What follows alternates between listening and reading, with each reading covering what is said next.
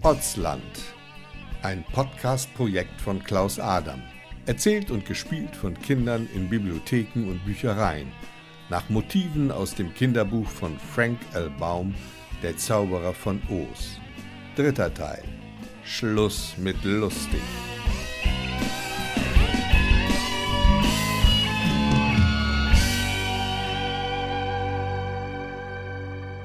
Was bisher geschah?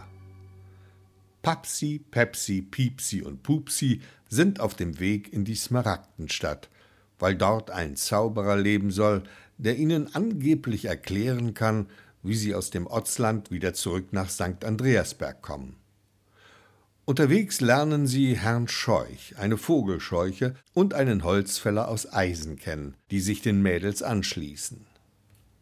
Der Scheuch hat nämlich nix als Stroh im Kopf und hofft, dass der Zauberer der Smaragdenstadt ihm ein richtiges Gehirn in seinen Strohkopf zaubert.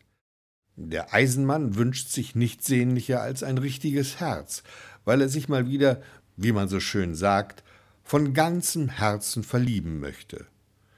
Was die Mädels und ihre beiden neuen Freunde nicht wissen, zur gleichen Zeit versucht die fiese Hexe Arabella mit gemeingefährlichen Tricks Pupsi den Zauberstab ihrer Schwester Sibylla und den dazugehörenden Hexenspruch abzuluxen, mit dem der Zauberstab aktiviert wird.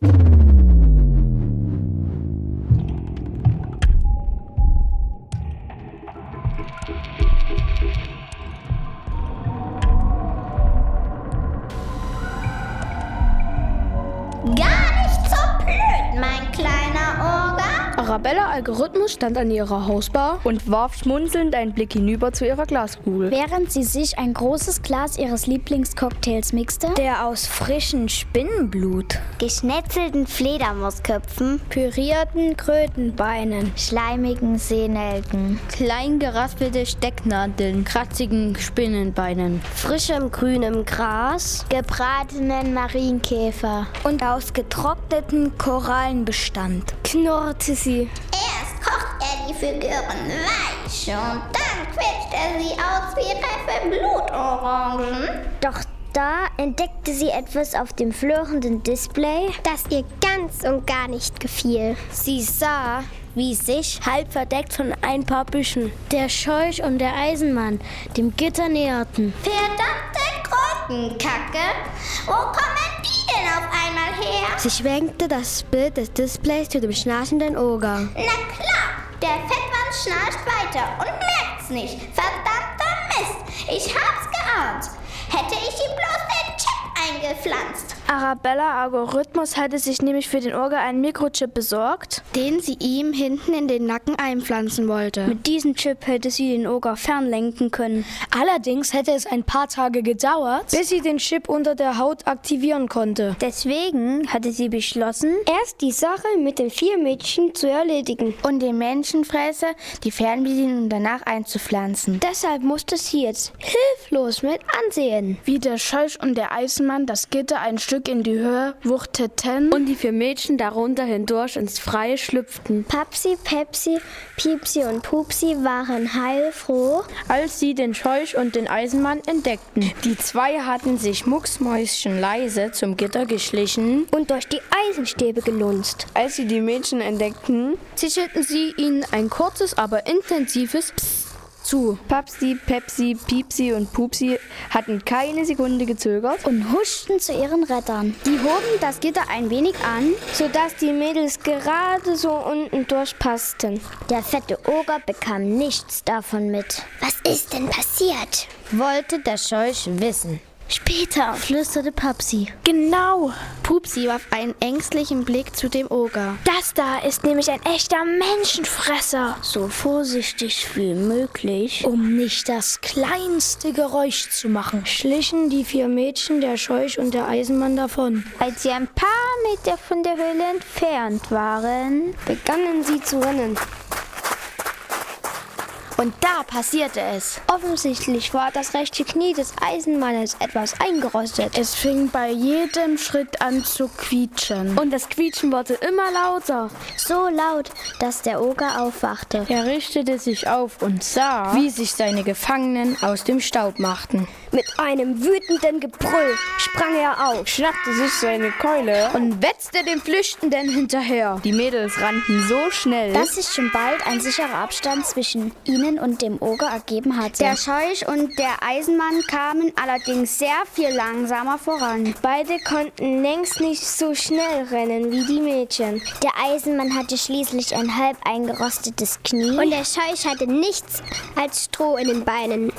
Und so kam der Orga immer näher. Er schwang seine Keule über den Kopf und brüllte. Bagara, Klatz, Klatz, Bagara, Klatz, Klatz. Schließlich hatte er den Scheuch fast eingeholt. Da ließ sich der Scheuch einfach fallen. Der Oger konnte nicht mehr bremsen, stolperte über den Scheuch, Flog im hohen Bogen einen gestreckten Salto drehend durch die Luft und knallte der Länge nach hin.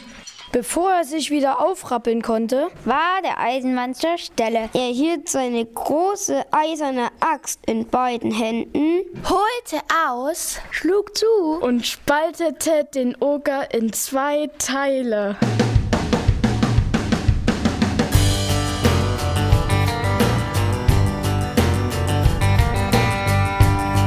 Als die Mädchen wenig später mit dem Scheuch und dem Eisenmann auf der gelben Backsteinstraße zusammenstanden, zitterten alle am ganzen Körper. die Mädels, weil sie schon lange nicht mehr so schnell gerannt waren, Der Scheuch und der Eisenmann? weil sie nur knapp der mächtigen Orgakeule mit den Nägeln entkommen waren. Alle Achtung! Der Eisenmann tätschelte dem Scheuch die Schulter. Der Trick mit dem Hinfallen war genial. Trick? staunte der Scheuch. Was meinst du mit äh, Trick? Na, dass du dich dem Fettwanz vor die Füße geworfen und ihm damit ein Bein gestellt hast. Naja, meinte der Scheuch. das war eigentlich nicht. Außerdem gehört dazu ganz schön viel Mut. Unterbrach ihn der Eisenmann. Ich konnte einfach nicht mehr.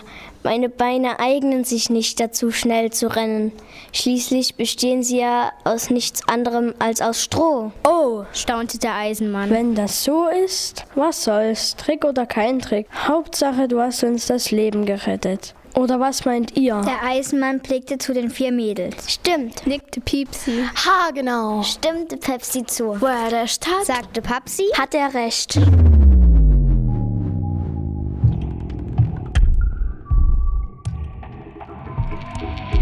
Allerdings gab es da jemand, der alles andere als zufrieden mit den zweigeteilten Oger war. Arabella Algorithmus. Sie knirschte mit den Zähnen und funkelte wütend mit ihren giftgrünen Augen. Langsam werd ich sauer. krächzte sie ärgerlich. Das kann ja wohl nicht angehen, dass diese Bankage mir dauernd einen Strich durch die Rechnung macht. Sie öffnete eine Schublade. Zog ein dickes Notizbuch heraus und legte es vor sich auf den Tisch. Auf dem Deckel stand in krakeligen Buchstaben die fiesesten Hexereien zum Beseitigen von widerspenstigen Feinden und anderem Ungeziefer Arabella schlug das Notizbuch auf. und begann darin herumzublättern. Na, dann wollen wir doch mal sehen, wie wir diese Bande dazu bringen, das zu machen, was ich will. Nochmal tanzt mir diese renitente Meute nicht auf der Nase herum.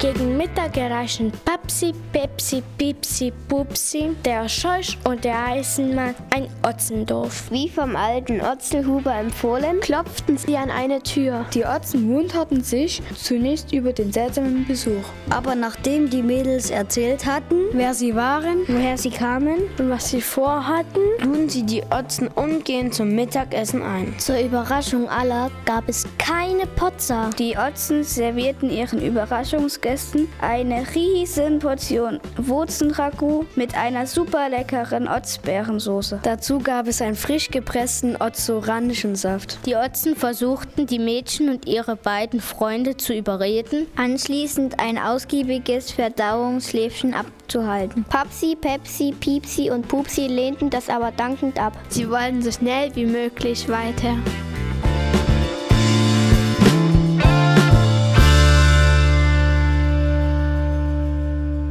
Wartet mal!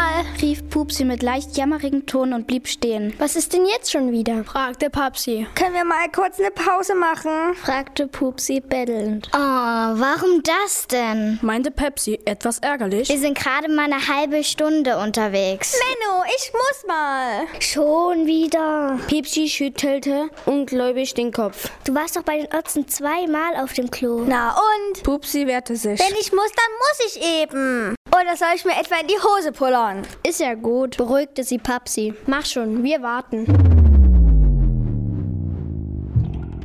Arabella überflog missmutig die Seiten ihres Notizbuchs. Bis jetzt hatte sie noch keine Hexerei gefunden, die fies genug war, die Mädchen und ihre Helfer dazu zu bringen, den Zauberstab und den dazugehörigen Zauberspruch herauszurücken. Ab und an knurrte sie unwillig und stöhnte genervt. Doch mit einem Mal zischte sie durch die Zähne. Wart mal, das könnte gehen. Unter der Überschrift Herstellung von bereits ausgestorbenen, gefährlichen Urtieren mit Hilfe von künstlichem Genmaterial waren eine Reihe von Raubtieren, Sauriern und anderen furchterregenden Monstern aufgezählt. Arabella ging die Liste durch. Dolchpotenkängurus, Werwölfe, großprangige Würgeaffen, Raffzahnhyänen, Killerdelfine, aasfressende Muskelmarder, plattfüßige Panzerechsen, Nimmersatnandus, Flughaie, auch Sharkonatus genannt, Alligatorschildkröten, Säbelzahnspinnen. Säbelzahnspinnen, das klingt gut. Säbelzahnspinnen, dann müsste es funktionieren.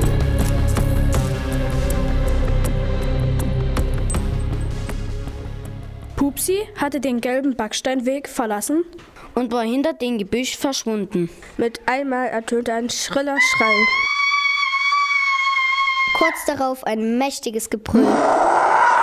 Im nächsten Augenblick kam Pupsi hinter dem Gebüsch hervorgeschossen. Mit panischem Gesicht. Was ist denn los? fragte Papsi besorgt. Hast du gerade so geschrien? Da, da, da, da, da, hinter d- d- d- dem Gebüsch. Da, da, da, da, da ist ein Löwe. Echt? fragte Pepsi etwas ungläubig. Wenn ich das sage. Habt ihr das nicht gehört, wie er gebrüllt hat? Natürlich haben wir das gehört, sagte Papsi. Sie schaute zu dem Eisenmann. Sie kennen sich doch aus. Gibt's hier im Ortsland Löwen? Nun, antwortete der Eisenmann. Ich selber bin noch keinen begegnet. Grundsätzlich würde ich aber schon sagen, dass es hier im Ortsland nichts gibt, was es nicht gibt. Los, Oh, schnell weg! Jammerte Pupsi. Bestimmt kommt er gleich hinter den Gebüsch hervor und frisst uns alle auf. Also, ich schätze mal, mich wird er nicht fressen. Meine der Scheuch. Ich bestehe ja eigentlich nur aus Stroh. Und Löwen sind doch keine Vegetarier, oder? Und falls er in mich reinbeißt, wird ihm das auch nicht gut bekommen. Meine Eisenhaut ist garantiert härter als seine Beicherchen. Papsi, Pepsi, Piepsi und Pupsi stellten sich dicht zusammengedrängt hinter den Scheuch und den Eisenmann. Alle starrten wie gebannt auf das Gebüsch. Nichts passierte. Auf einmal erschien eine Tatze zwischen den Blättern des Gebüsches. Die Tatze drückte einen Ast etwas nach unten. Nun konnte man ein weit aufgerissenes Auge sehen. Das in Richtung Papsi, Pepsi, Piepsi und Pupsi und den beiden Freunden schaute. Der Scheuch und der Eisenmann blickten sich fragend an. Da, da, da ist er!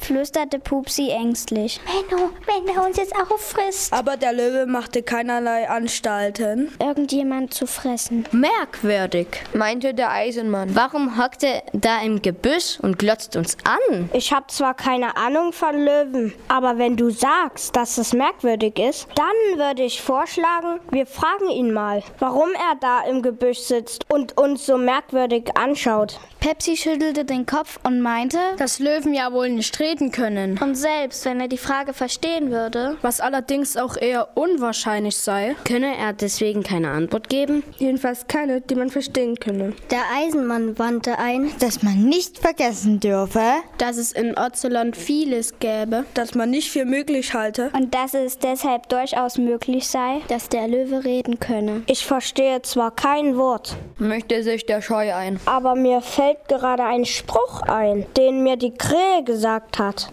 Wie ging der nochmal?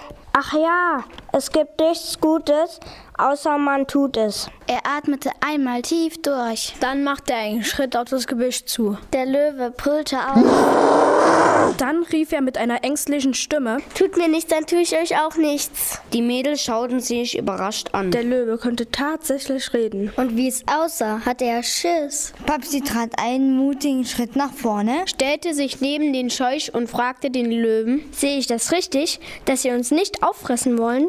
Ich? Euch auffressen? Ach du liebes Lieschen. Antwortete der Löwe schüchtern. Dazu müsste ich euch ja erstmal jagen und dann auch noch mit euch kämpfen. Naja, meinte Papsi. mit vier kleinen Mädchen zu kämpfen, ist ja wohl für einen ausgewachsenen Löwen keine Kunst. Mag ja sein, aber ich kann das einfach nicht. Jagen und kämpfen und so. Und dann erzählte der Löwe warum. Er gestand, dass er ein riesen Feigling war. Wann immer es für ihn brenzlig wurde. Fing er vor Schiss an zu bibbern. Am schlimmsten war es, Wenn er eine Maus begegnete, dann zog er seinen Schwanz ein. zitterte er am ganzen Körper. Und kalte Angstschweiß tropfte literweise aus seinen Poren. Und als die da Der Löwe zeigte mit einer Tatze auf Pupsi. plötzlich in mein Gebüsch auftauchte, dachte ich, ach du liebes Lieschen, jetzt ist alles Äh. vorbei. Papsi und die anderen schüttelten ungläubig die Köpfe. Und schauten sich sprachlos an.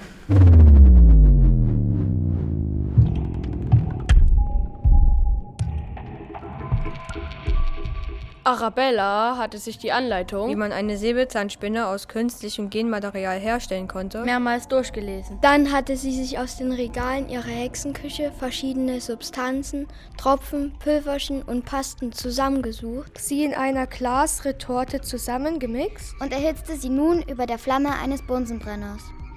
Ihr Plan war folgender. Sie wollte drei besonders große Spinnen herstellen. Die wollte sie dann auf die Mädchen und ihre Freunde loslassen. Die werden sich vor Schiss in die Schlüpfer brunzen. Juchzte Arabella vor Vorfreude. Äh. Mädchen hassen Spinnen, das ist ja allgemein bekannt. Und dann werden sie vor Schreck erstarren. Die Spinnen werden sie einspinnen, ein wenig mit ihren Säbelzähnen bearbeiten. Und dann komme ich ganz zufällig vorbei und werde ihnen anbieten, sie zu befreien. Natürlich nur, wenn sie mir dafür einen bescheidenen kleinen Wunsch erfüllen. Von der dreimal gesättigten Aminosäure. Mit der man die Größe der Säbelzahnspinnen bestimmen konnte. Gab sie doppelt so viel in das Glas. Als in dem Rezept angegeben war. Wenn schon, denn schon. Knurrte sie. und beobachtete mit leicht zusammengekniffenen Augen, wie sich der Inhalt der Glasretorte blubbern zu verfärben begann.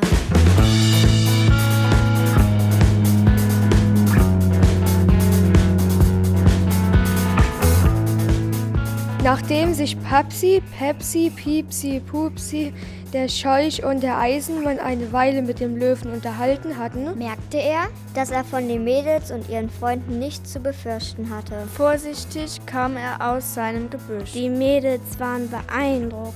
Es war wirklich ein Prachtexemplar von einem Löwen. Der Eisenmann wollte wissen, Seit wann er so feige war. Erklärte der Löwe.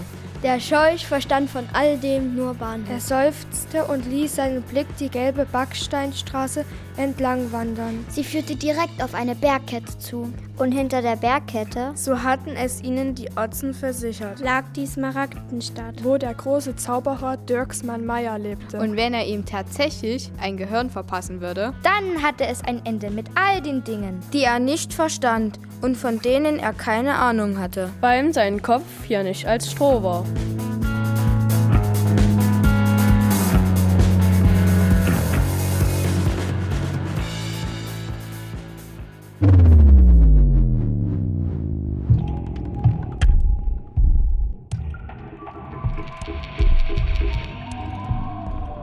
Nach genau 3 Minuten und 27 Sekunden, so wie es in der Anleitung in dem Notizbuch vermerkt war, löschte Arabella die Flamme des Bunsenbrenners. und goss den Inhalt der Glasretorte in ein kleines Schälchen. Durch die Hitze war das Hexengebräu um die Hälfte zusammengekocht und glitzerte silbrig im flackernden Schein einer Kerze. Arabella zückte ihren Zauberstab, tunkte ihn behutsam in die Schale und begann in ihrem magischen Cocktail herumzurühren. Dabei murmelte sie knurrend einen fremdartigen Zauberspruch, den sie aus ihrem Notizbuch ablas. Säbelzahn und Spinnenbein sollen ihr Verderben sein. Nach einigen Sekunden fing die Flüssigkeit an, sich zusammenzuziehen. Dann teilte sie sich in drei Teile. der silbrige Glanz verschwand und drei eiförmige, behaarte Kugeln bewegten sich zuckend auf dem Boden des Schälchens hin und her. Und dann ging alles sehr schnell. Aus den Kugeln wuchsen jeweils acht spittelige Beine. Und ein ebenfalls kugeliger Kopf mit zwei großen roten Augen an der Seite. Und vier zusätzlichen kleinen schwarzen Augen auf der Stirn. Ihre Körper waren mit einem borstig verschuppten Fell behaart. Das auffälligste aber waren die zwei mit Gift geführten die Säbelzähnchen. den Spinnen rechts und links neben dem Maul aus dem Kiefer wuchsen. Arabella strahlte.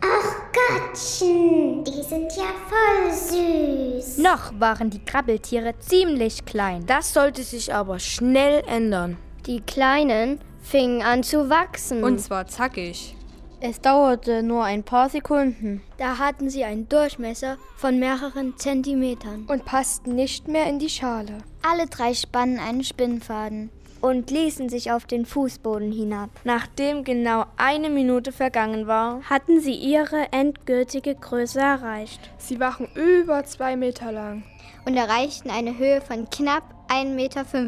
Und aus den niedlichen Säbelzähnchen waren mächtige Beißwerkzeuge geworden. Arabella war begeistert. Meine Kinderchen, herzlich willkommen in Arabellas magischer Wunderwelt. Die drei Spinnentiere schauten Arabella erwartungsvoll an. Offensichtlich sahen sie in der Hexe so etwas wie ihre Mama. Die ihnen sagen würde, was sie zu tun hatten.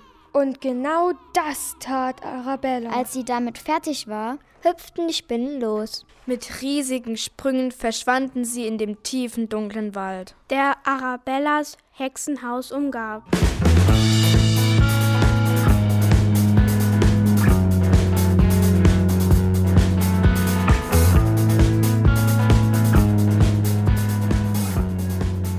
Die vier Mädchen, der Scheuch, der Eismann und der hasenfüßige Löwe hatten nicht die geringste Ahnung, Wer da hinter ihnen her war. Sie spazierten gut gelaunt auf der Straße mit den gelben Pflastersteinen und malten sich aus. was der Zauberer Dirksmann Meyer sagen würde. Wenn sie in der Smaragdenstadt auftauchten und ihm ihre diversen Wünsche präsentierten. Mit einem Mal blieb Pupsi stehen. Runzelte die Stirn. und schaute fragend nach rechts und links. Wartet mal, rief sie. Die anderen blieben ebenfalls stehen und blickten zu Pupsi. Habt ihr das auch gehört? fragte Pupsi. Was? erwiderte Piepsi. Na, das Grummeln. Hä? Was denn für ein Grummeln? Na, eben so ein Grummeln. Grummeln? Vielleicht gibt's ein Gewitter. meinte Pepsi. Glaube ich nicht. Widersprach Papsi. Guck mal, es ist weit und breit keine einzigste Wolke am Himmel zu sehen.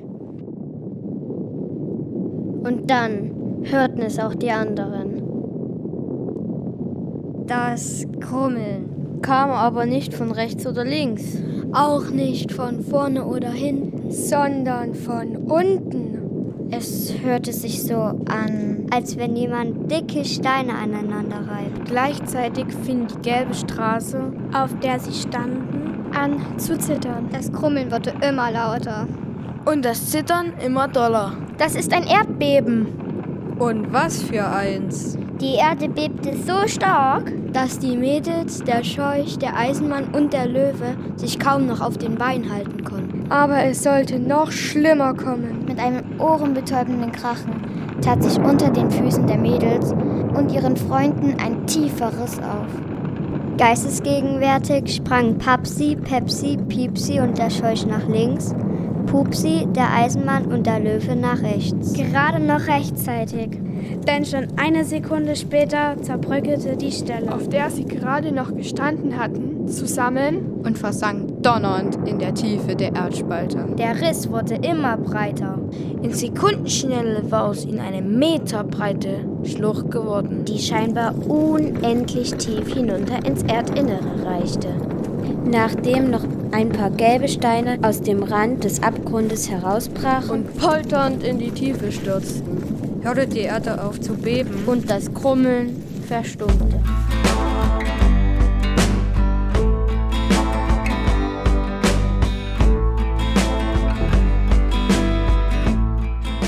Bist du bescheuert? Pupsi tippte sich mit dem Zeigefinger an die Stirn. Da sind mindestens drei Meter. Pipsi hatte den dreien auf der anderen Seite der Schlucht gerade vorgeschlagen. Anlauf zu nehmen und über die Schlucht zu hüpfen. Na, dann setz dich eben auf den Löwen und spring mit ihm rüber. Meinte Pepsi. Nein, das geht nicht. Ich würde das nicht mal alleine schaffen, jammerte der Löwe. Mhm. Dazu habe ich viel zu viel Schiss. Die haben recht, sagte Papsi. Selbst wenn es Pupsi mit den Löwen schaffen würde, was ist dann mit Herrn Eisenmann? Der Eisenmann blickte sich um. Ich glaube, ich habe eine Idee, meinte er. Er ging zu einem Baum, der etwa 20 Meter entfernt direkt am Rand der Schlucht stand. Ey Leute, kommt mal mit! forderte er Pupsi mit den Löwen auf. Als sie bei dem Baum angekommen waren, nahm der Eisenmann die Axt und fing an, den Baum zu fällen. Mit ein paar mächtigen Hieben schlug er zunächst auf der Seite, wo die Schlucht war. Eine fette Kerbe in den Stamm. Dann donnerte er mit seiner Axt auf der anderen Seite des Baumes in das Holz, bis der Baum krachend umfiel. Und zwar so, dass die Baumkrone auf der anderen Seite der Schlucht landete. Bitteschön, sagte er und zeigte auf den gefällten Baum. Eine Brücke, damit wäre unser Problem gelöst. Klasse! Super! Gut gemacht! Da, da, da, das ist nicht euer Ernst.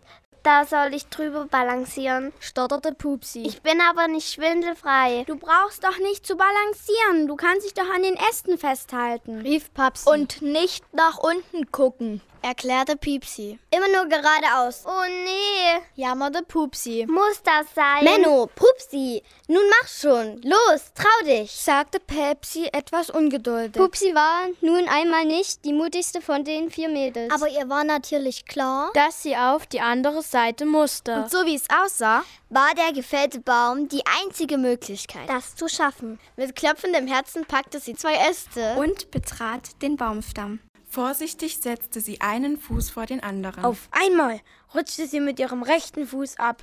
Weil sie sich aber an zwei Ästen festhielt, kam sie nur ein wenig ins Straucheln, ohne das Gleichgewicht zu verlieren. Schließlich hatte sie es geschafft. Sie hüpfte von der Baumkrone und war heilfroh, wieder festen Boden unter ihren Füßen zu haben. Die anderen Mädels umarmten sie und tanzten einen ausgelassenen Freudentanz. Super! Yippie! Geschafft! Auf der anderen Seite sagte der Eisenmann zum Löwen: Bitte, mein Freund, du bist dran. Ich lasse dir den Vortritt. Aber der Löwe winkte ab. Danke, danke.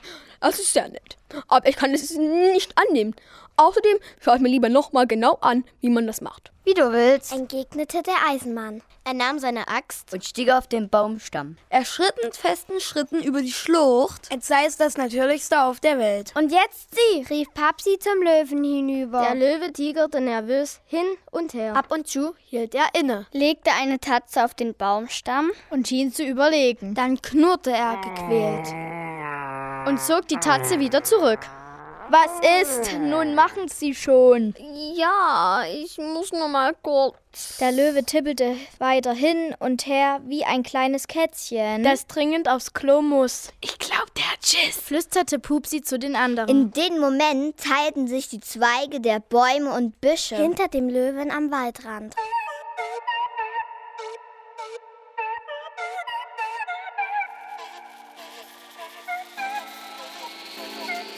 drei ekelhafte, behaarte, nasenlose Köpfe mit rot glühenden Insektenaugen kamen zum Vorschein.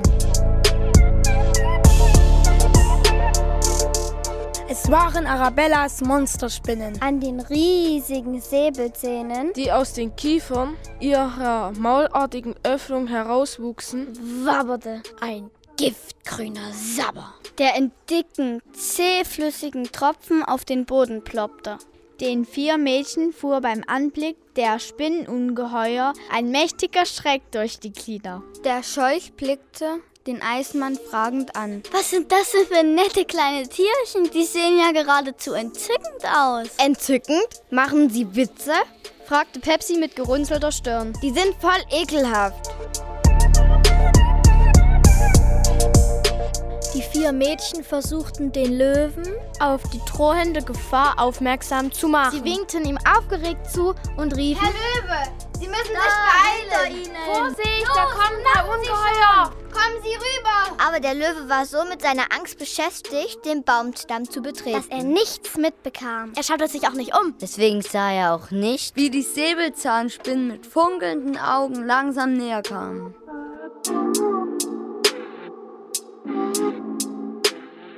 Die vier Mädchen wurden immer aufgeregter.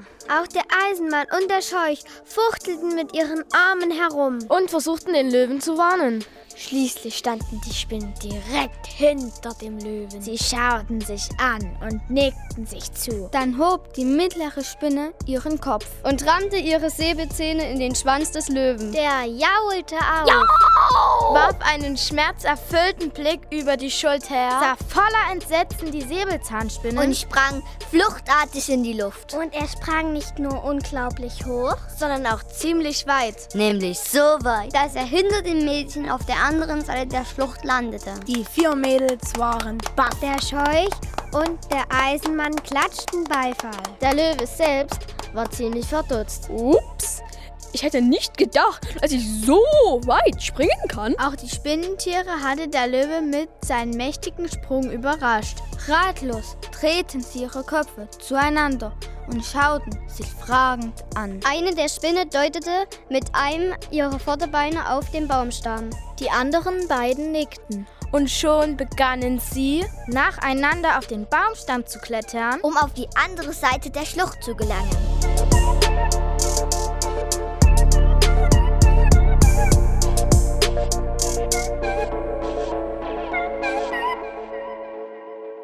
Die vier Mädels, der Scheuch und der Eisenmann hatten sich um den Löwen geschart. Sie bewunderten ihn, lobten ihn, tätschelten anerkennend seine Mähne und waren sehr stolz, einen Freund zu haben, der so gewaltig springen konnte. Der Löwe war sichtlich gerührt. So viel Nettigkeiten auf einmal hatte er in seinem ganzen Leben noch nie gehört. Er schnurrte wie ein zufriedenes Kätzchen.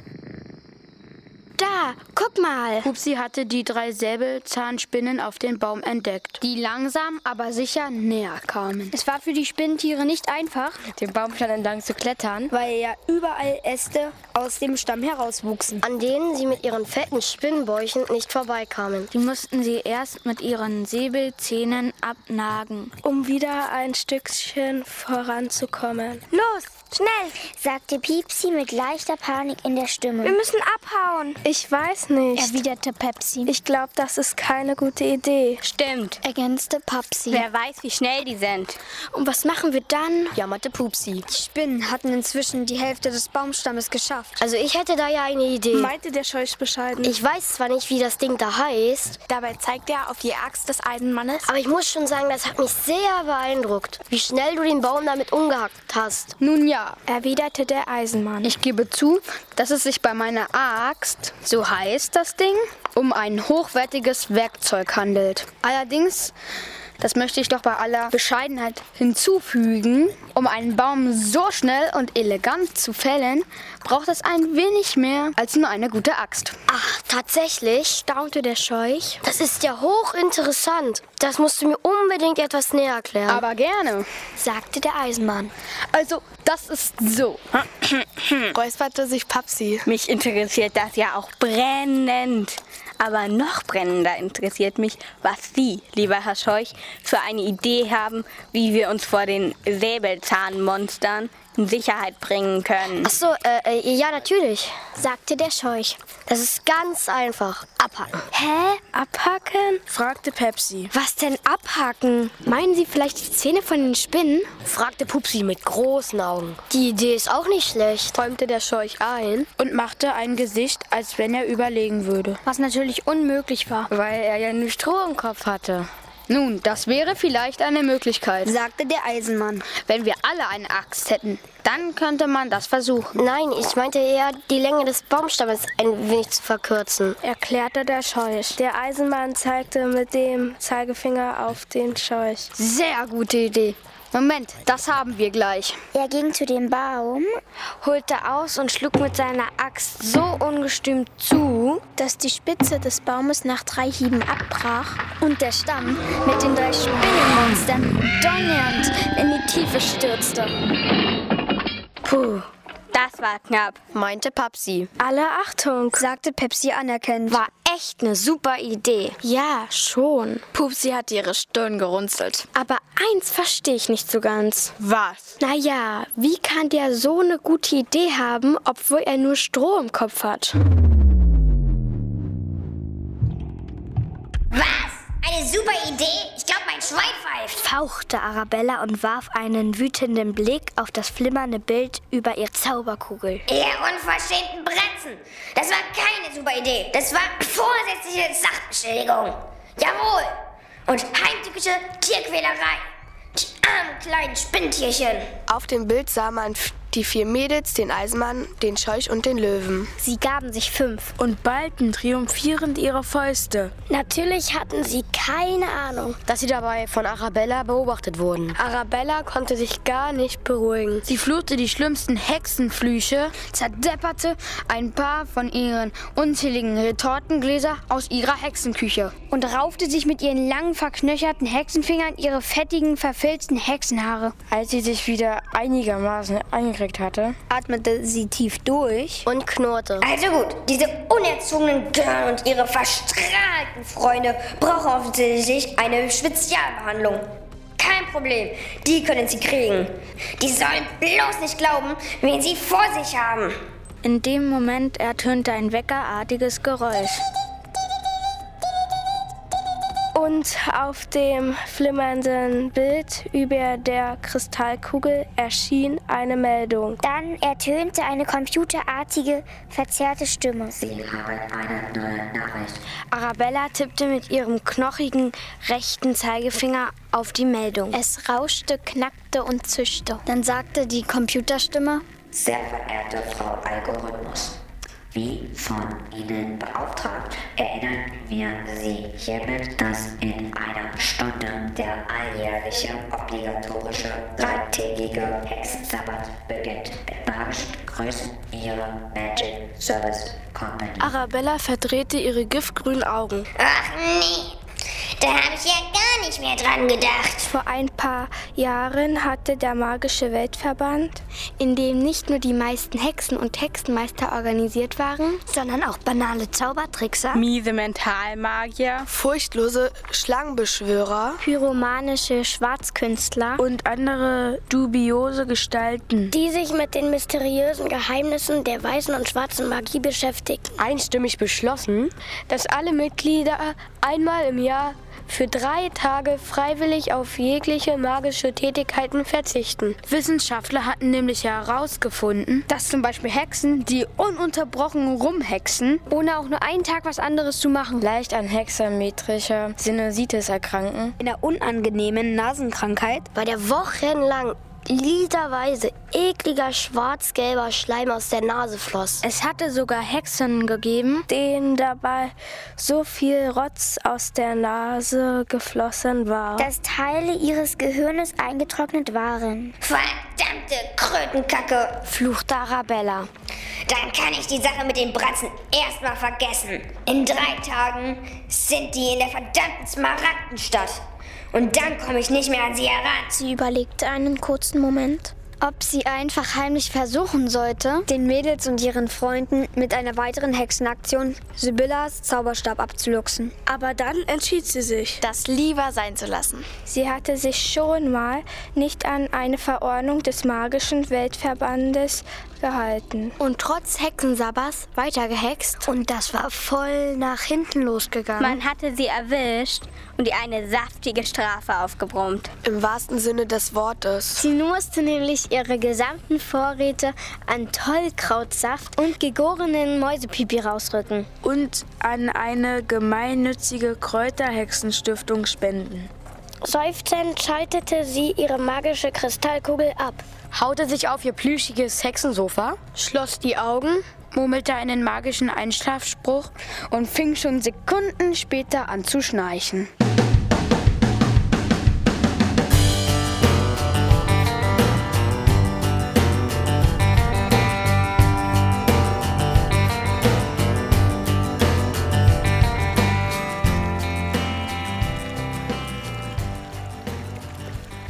Und jetzt? Pupsi schaute die anderen Mädels fragend an. Hört denn das nie auf? Erst müssen wir über eine Schlucht, jetzt über einen Fluss. Gibt's hier denn keine Brücke?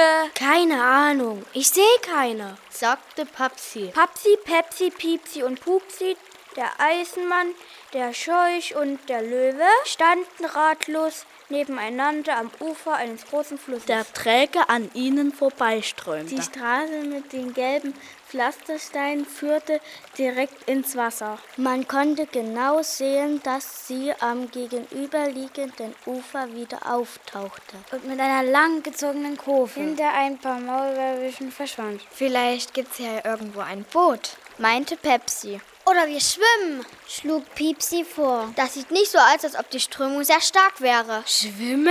erwiderte der Eisenmann. Wenn ich nicht ganz und gar aus Eisen wäre, gerne. Aber so?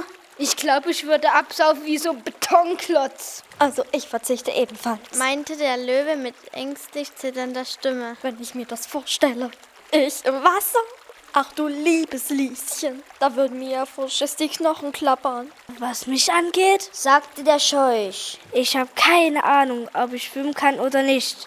Wenn ich ehrlich bin, ich weiß noch nicht mal, was das ist, schwimmen. Aber das ist ja auch kein Wunder. Schließlich Haben Sie einen Stromkopf?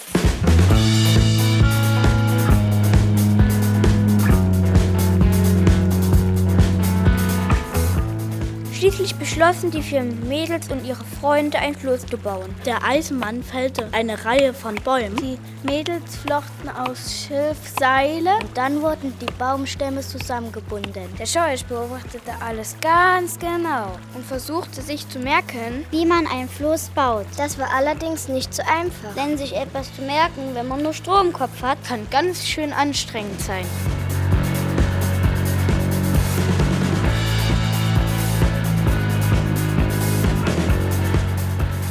Der Löwe lag im Gras. Er hatte seinen Schädel auf eine Pranke gestützt und kaute entspannt auf einem Grashalm herum. Ein Floß zu bauen, das war nicht so sein Ding.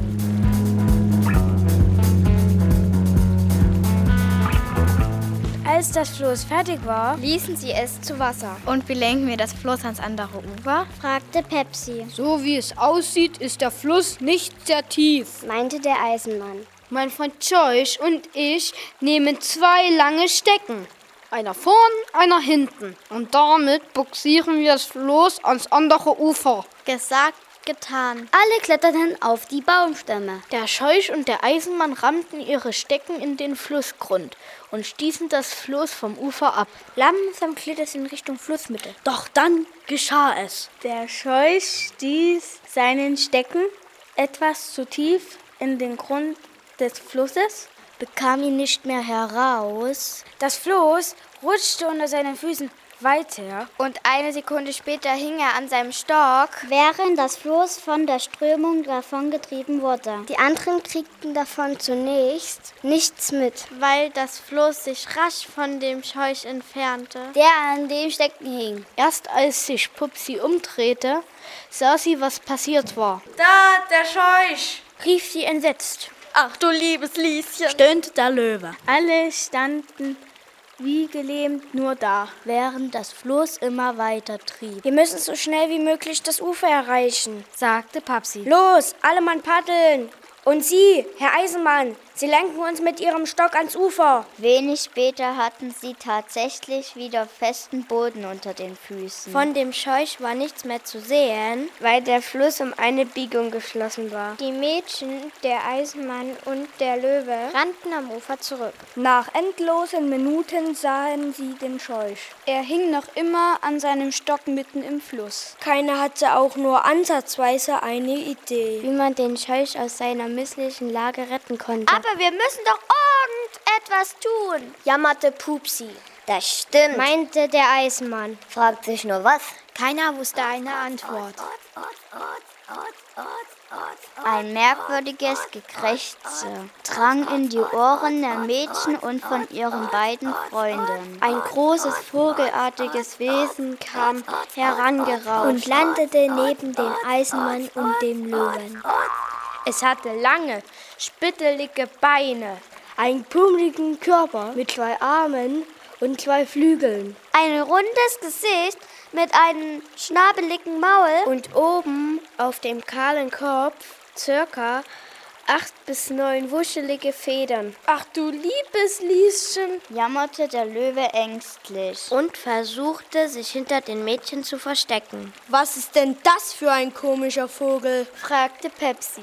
Keine Ahnung, meinte Piepsi. Sowas habe ich ja noch nie gesehen. Keine Angst, sagte der Eisenmann. der ist absolut harmlos. Das ist ein Otzenstorch. Er schaute fragend zu dem vogelartigen Wesen. Stimmt doch, oder? Der Otzenstorch ließ seine Brust anschwellen und sagte stolz: Das stimmt! So wahr ich Otzebär heiße! Nachdem die vier Mädels, der Eisenmann und der Löwe, sich ebenfalls vorgestellt hatten, erzählte Papsi, was passiert war. Sie zeigte zu dem Scheuch, der immer noch an seinem Stock im Fluss hing. Da! Otz, Otz, Otz, Otz, krächzte der Ochsenstorch. Gehe ich recht in der Annahme, dass ihr ihn aus seiner misslichen Lage retten wollt? Warum? Warum? fragte der Eisenmann zurück. Weil er unser Freund ist und wir zusammen in die Smaragdenstadt wollen. Papsi erzählte in kurzen Zügen, was sie vorhatten und warum sie der Smaragdenstadt einen Besuch abstatten wollten. Otz, Otz, Otz, Otz, Otz, krächzte der komische Vogel erneut. Lass mich mal überlegen. Vielleicht habe ich ja eine Idee. Er stellte sich auf ein Bein und schloss die Augen. Und dann dachte er nach. Und dachte und dachte und dachte. Und dann fing er an zu schnarchen. Das gibt's ja wohl nicht, zischte Piepsi. Ich glaube, da ist eingepennt. So was. staunte der Eisenmann. Soll ich vielleicht mal brüllen? fragte der Löwe schüchtern. Besser nicht, meinte Papsi. Nachher erschrickt er sich und wird sauer. Da öffnete der Otzenstorch seine Augen. Ihr habt gedacht, ich schlafe, weil ich geschnarcht habe. Stimmt's? Aber es täuscht. Ich schnarche immer, wenn ich nachdenke. Die anderen guckten sich ungläubig an. Ich glaube, es hat sich gelohnt. fuhr der Otzenstorch fort. Ich hätte da nämlich eine Idee. Und die wäre? fragte Pupsi neugierig. Ich werde hinüber zu eurem Freund fliegen und ihn mit meinem Schnabel packen und ihn dann hierher bringen. Super Idee! jubelte der Eisenmann. Aber, aber, aber. Stotterte der Löwe ängstlich. Was aber? W- w- Wenn er zu schwer ist und ihn aus dem Schnabel fällt, bevor sie mit ihm hier gelandet sind. Der Otzenstorch schloss ein Auge. Das könnte natürlich passieren. Leider haben wir keine Waage, sonst könnten wir ihn erstmal wiegen, um zu sehen, wie schwer er ist. Quatsch, erwiderte Piepsi. Der ist nicht schwer. Der besteht fast nur aus Stroh. Der Otzenstorch schloss erneut die Augen und dachte noch einmal ein paar Sekunden nach. Dann erhob er sich in die Luft, flog zu den Scheuch, nahm seinen Jackenkragen in den Schnabel und brachte ihn ans Ufer. Die anderen klatschen begeistert in die Hände. Dann fielen sie sich vor Freude in die Arme. Otz, Otz, Otz, Otz, Otz, krächzte der Otzenstorch. Ich muss mich verabschieden. Meine Frau und meine Kinder warten. Und wenn ich zu spät komme, ist der Teufel los. Die vier Mädchen, der Eisenmann, der Löwe und vor allem der Scheuch bedankten sich vielmals bei ihrem Retter. Otz, Otz, Otz, Otz, Otz, Otz, Otz, Otz, Otz. Nachdem der Otzenstorch krächzend davongeflogen war, spazierten die Freunde am Ufer entlang, bis sie wieder auf der gelben Straße waren. Gut gelaunt setzten sie ihren Weg in die Smaragdenstadt fort.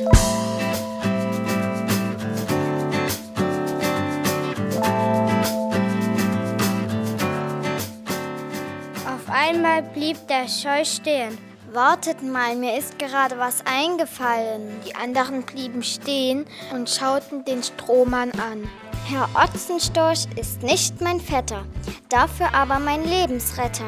Er packte mich an meinem Krogen und zog mich aus dem nassen Wogen. Nicht Übel, ein hübsches, kleines Gedicht. meinte der Eisenmann. Das heißt zwar Kragen und nicht Krogen, aber das ist nicht so wichtig. Genau, stimmte Papsi zu. Hauptsache es reimt sich. Es reimt sich? erwiderte der Scheuch. Komisch, das habe ich ja noch nie gehört. Aber das ist ja kein Wunder. Schließlich Haben Sie ja nur Stroh im Kopf.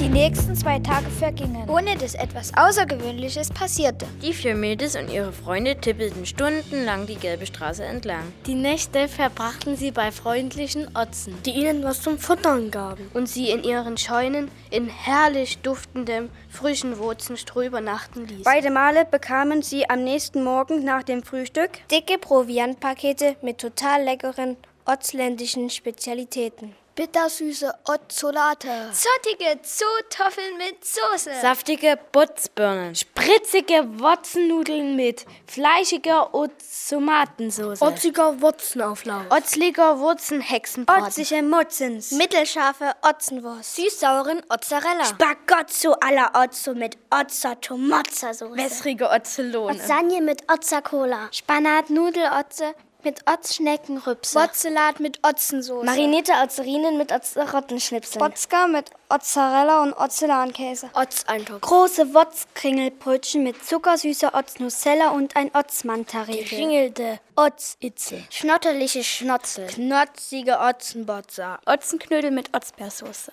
Natürlich waren da auch ein paar Potzerstücke dabei. Und ein paar Flaschen Otzenbrause. Die Mädchen und ihre Freunde zogen es aber vor, Unterwegs ihren Durst mit Wasser zu stillen. Neben der gelben Straße sprudelten aus kleinen Quellen kristallklares Wasser, das die Mädchen und der Löwe in vollen Zügen genossen. Der Scheuch und der Eisenmann tranken natürlich nichts. Der Scheuch fühlte sich pudelwohl, weil sein Stroh wieder furztrocken war. Beim Einsteigen auf das Floß hatte er nämlich nasse Füße gekriegt. Und das hatte ihm ganz und gar nicht behagt. Und der Eisenmann musste mit Wasser sowieso sehr vorsichtig sein. Erst recht, wenn es in seinen Körper gelangen würde. Wenn er sowas wie Durst verspürte, kippte er sich lieber einen Schluck Öl in seinen eisernen Mund. kaute es genüsslich und ließ es langsam seine eiserne Speiseröhre hinunter in seinen eisernen Magen rinnen.